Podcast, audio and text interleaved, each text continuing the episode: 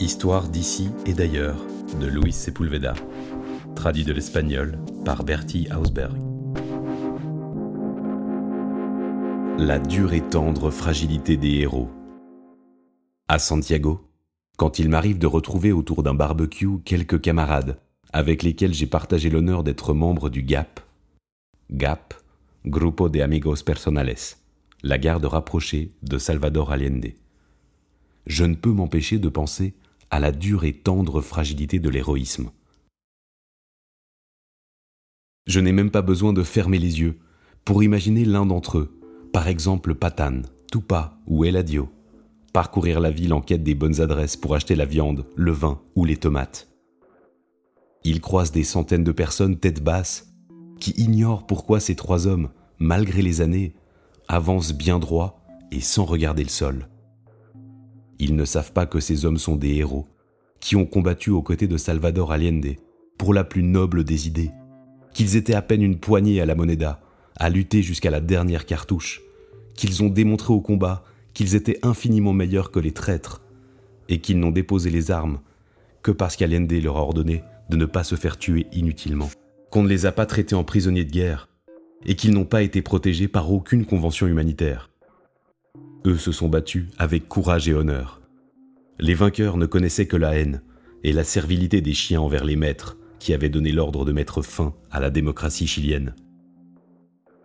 Aucun des membres du GAP n'est mort au combat. Et ceux qui ont succombé plus tard étaient désarmés, ligotés et torturés dans la caserne de Tacna. Avec le traitement infligé aux prisonniers du GAP, l'armée chilienne s'est déshonorée pour toujours. Ces hommes sont des héros silencieux, fragiles et durs, car ils ont été à l'école d'Allende et ont partagé avec lui un postulat élémentaire défendre avec dureté la fragilité démocratique.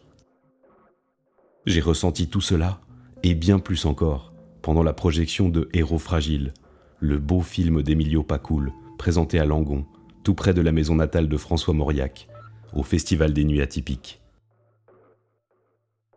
Quelques jours plus tard, je l'ai de nouveau regardé chez moi, au milieu de mes livres et de mes symboles, et j'ai été une fois de plus ému par la tendresse d'un récit où les héros grandissent, deviennent gigantesques, et, de ce fait, rendent plus évidente leur superbe fragilité.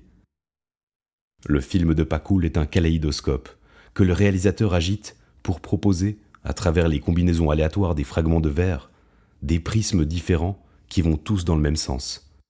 L'héroïsme de ceux qui luttèrent pour réaliser le plus beau des rêves collectifs, celui de la voie chilienne vers le socialisme, est né au moment précis où ils ont pris parti pour les pauvres, les dépossédés, les damnés de la terre.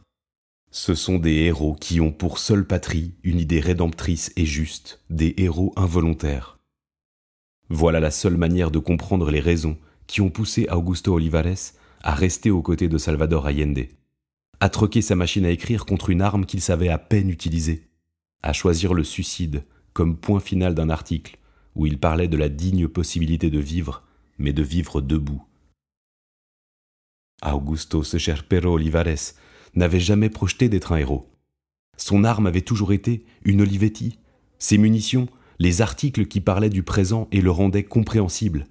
Et s'il a porté un uniforme, c'est celui de la loyauté envers les principes représentés par l'immense dimension politique et humaine d'Allende. Augusto Olivares était un homme fragile, mais les impératifs du rêve de justice du gouvernement populaire ont transformé cette fragilité en acier. On comprend alors la tristesse de sa veuve, la chère camarade Mireia Latorre. C'est la tristesse épique de ceux qui ont perdu un être humain doté des vertus les plus pures.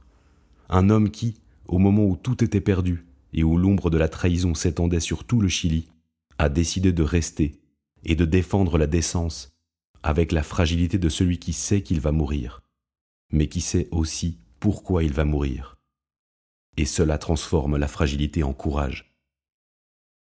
Le film Héros fragile provoque, certes, des émotions fortes, depuis celles qui vous remplissent d'orgueil jusqu'à celles qui vous donnent la nausée, comme lorsqu'on voit et entend Orlando Saenz, un de ceux qui ont comploté, saboté et fait appel aux chiens en uniforme sans le moindre sentiment de responsabilité, de culpabilité, de remords ou d'horreur, pour tout ce qui s'est passé au Chili, à partir du coup d'État militaire.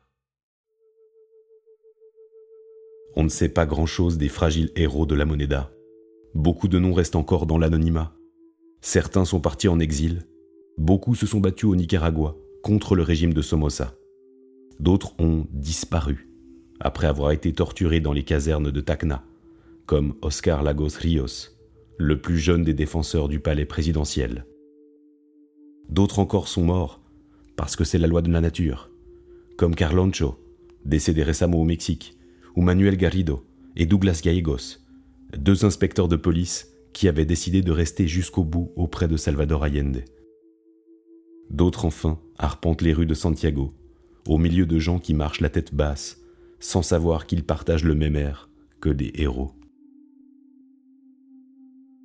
Héros fragile du point de vue délicat de l'objectivité est un document cinématographique indispensable pour savoir ce qu'ont éprouvé cette poignée de personnes respectables qui ont tout donné en ayant l'impression que c'était à peine suffisant.